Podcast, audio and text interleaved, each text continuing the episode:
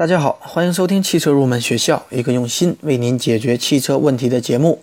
如果各位听友有任何关于汽车方面的问题，都可以关注我的节目与我联系，或者添加我们的节目公众微信账号“小川汽车入门知识”。如果我个人解决不了的问题，我会与我的汽车研究生团队讨论以后为您解决。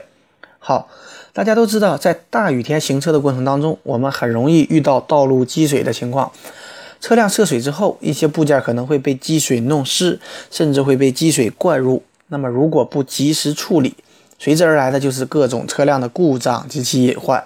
本期节目呢，我们就来看看汽车涉水之后哪些部位需要仔细的检查，以及涉水以后车辆的保险的问题。那么，车辆涉水以后对哪些部件会造成损害呢？第一点就是底盘儿。下雨天，道路上的它的积水是很脏的，里面有污泥、油污、杂物、脏水等乱七八糟的东西。那么在车辆涉水的过程当中，底盘会被脏水、脏的积水冲刷，那么脏东西也会附在我们的底盘或车身下方的缝隙当中。如果不及时清理，那么这些脏东西就会令底盘出现锈蚀的情况。一些枯枝败叶啊、废弃的塑料袋也会缠绕在我们的轴承和悬架之上，形成安全的隐患。那么第二点呢，是对车灯。大家都知道，车灯是在雨雾天气以及夜间行车的过程当中重要的装备，它工作状态的好坏也直接影响我们行车的安全。那么，假如车灯罩的密封程度不佳，积水很容易在车辆涉水的过程当中灌入到车灯之内。如果车灯内形成水雾状，它会影响我们灯光的透射的效果。第三点呢，非常的重要，它就是空气滤清器。空气滤清器它所在的位置属于发动机的门户，从进气口进入的空气必须经过空气滤清器之后，才能够进入到发动机内。那么，当车辆涉水的过程当中，积水很有可能从进气口处进入到发动机内。如果发动机积水，这对发动机的损害是非常非常大的。那么车辆涉水以后呢？车主一定要让维修技师认真的检查是否有水从进气口进入。那么我也教给大家一个比较简单来辨别是否有水进入空气滤清器的一个方法。那么就是检查我们的空气滤芯儿它是否是湿的。如果空气滤芯儿是湿的，那么表明有水进入到进气管道之内。那么我们就一定要去进行进一步的检查，观察我们发动机内部的。积水情况好，第四点呢，就是对于线束的接口。那么打开发动机盖儿，我们都能看到发动机舱内有很多用于绝缘以及耐热的材料。那么这些线束呢，是汽车电路当中十分重要的部位。不同的类型的线束在发动机舱的位置有高有低。那么车辆涉水的过程当中，位置低的线束接口就很容易被积水浸泡。不及时处理的话，那么日后汽车电路很有可能会出现一些偶发性的故障，影响车辆的正常使用。第五点呢，就是它会对方向机的万向节的一个球笼造成伤害。万向节球笼呢有防尘套包裹着，那么如果防尘套有破损的话，车辆在涉水的过程当中就会进入万向节球笼之内。它最直接的影响就是车辆失去了方向的助力，打方向时会感觉方向盘非常的重。情况严重，甚至会造成方向卡死。那么，假如是在行车过程当中出现这这种情况，那么很有可能就是我们的万向节的球笼进水了。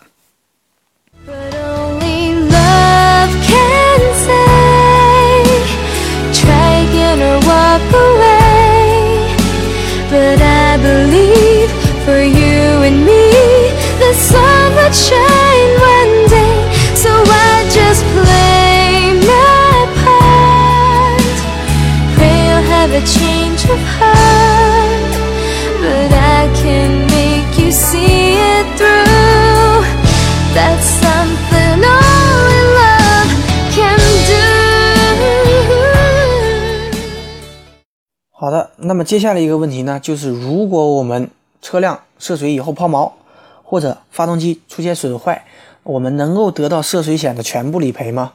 而且对于涉水险的一些理赔的详细的规则，大家可能不是特别的了解。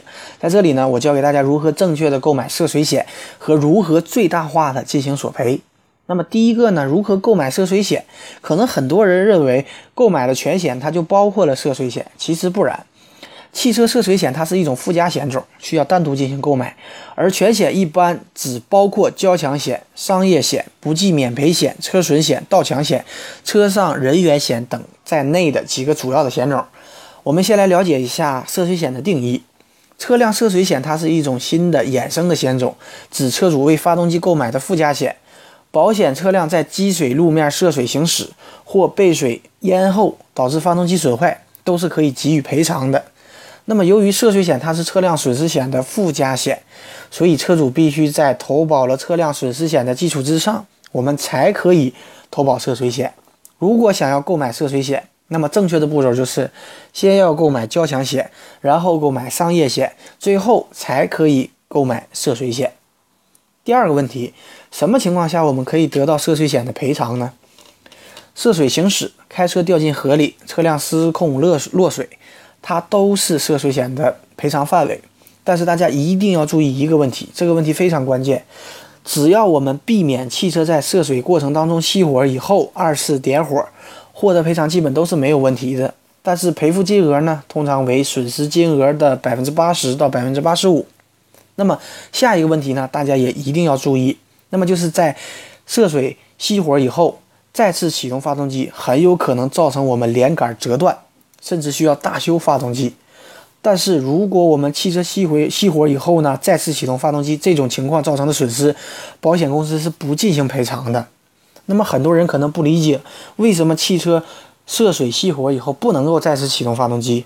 那是因为很有可能造成我们发动机。进水，那么水在气缸内它是不能够被压缩的。那么汽车发动机在惯性的情况下，对进去的水进行强行的压缩。那么如果发动机惯性小，连杆没有弯曲，那么发动机就停下来了。如果发动机惯性大，那么它很有可能造成我们发动机连杆弯曲甚至折断。那么如果我们车辆涉水熄火以后，我们该怎么办呢？在这里我教给大家一个正确的方法。首先呢，我们应该逃到一个我们安全的地带，然后拨打救援电话，让拖车来处理涉水的车辆，然后呢，给保险公司打电话来进行勘查，避免重新启动发动机。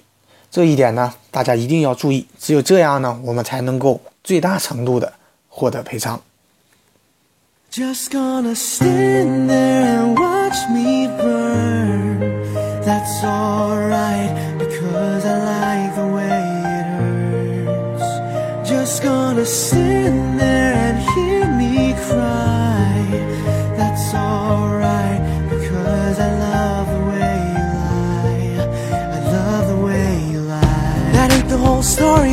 been stuck with jobs no one else would take before me Cause I had to Debt was going up 1-800 number started to blow me up I knew I had to make it Without music in my life, I'm naked 好的，下面我们进入网友提问的环节。第一位网友呢问到：B 六和 H 六都是指的水平对置的发动机吗？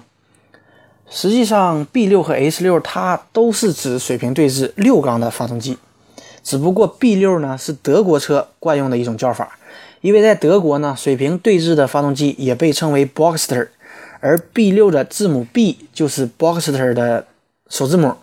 六呢，代表是六缸发动机，而 H 六呢，它则是根据水平对置发动机它的形状而来的。因为对于水平对置的发动机来说，如果从上往下看，它就像一个字母 H 一样，所以呢，也叫 H 六。所以呢，B 六和 H 六指的都是我们的水平对置的发动机。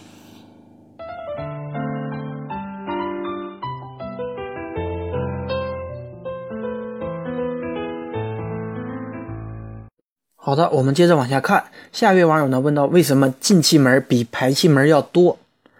这是因为呢，我们可以形象的理解，进气呢它实际上是被吸进去的，而排气呢它实际上是被推出去的。所以呢，进气要比排气更加困难，而且进气越多，燃烧的就越好，发动机的性能也就越好。因此呢，一般都将进气门设计的要比排气门大，以降低进气难度，提高的进气量。有的干脆呢就多设计出一个进气门，这样呢就有了三节气门、两个进气门、一个排气门，或者说是五节五节气门，三个进气门，两个排气门的这样的设计。好，今天这期节目呢就接近尾声了。节目最后呢，也欢迎大家加入我们汽车研究生团队的会员。成为会员以后呢，我们可以一起交流、学习、进步，一起来实现我们的汽车梦。没有什么能够阻挡你对自由的向往，天马行空的生涯，你的心了无牵挂，穿过幽暗的岁月，也曾感到彷徨。当你低头的瞬间，才发觉脚下的路，心中那自由的世界，如此的清澈高远，盛开着永不凋零蓝莲花。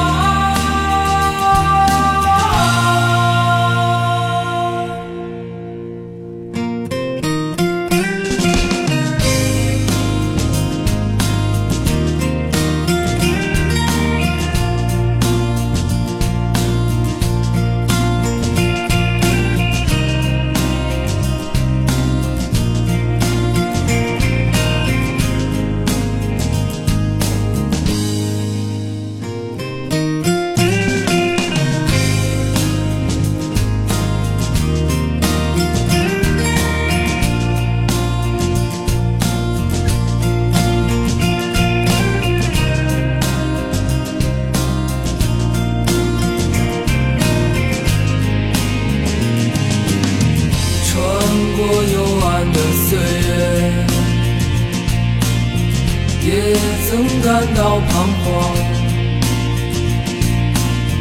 当你低头的瞬间才发觉脚下的路穿过幽暗的岁月也曾感到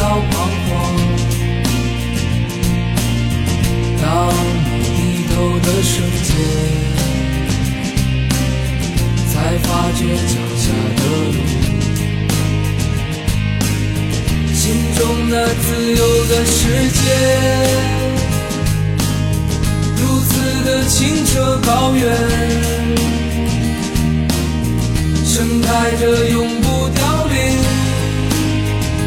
蓝莲花。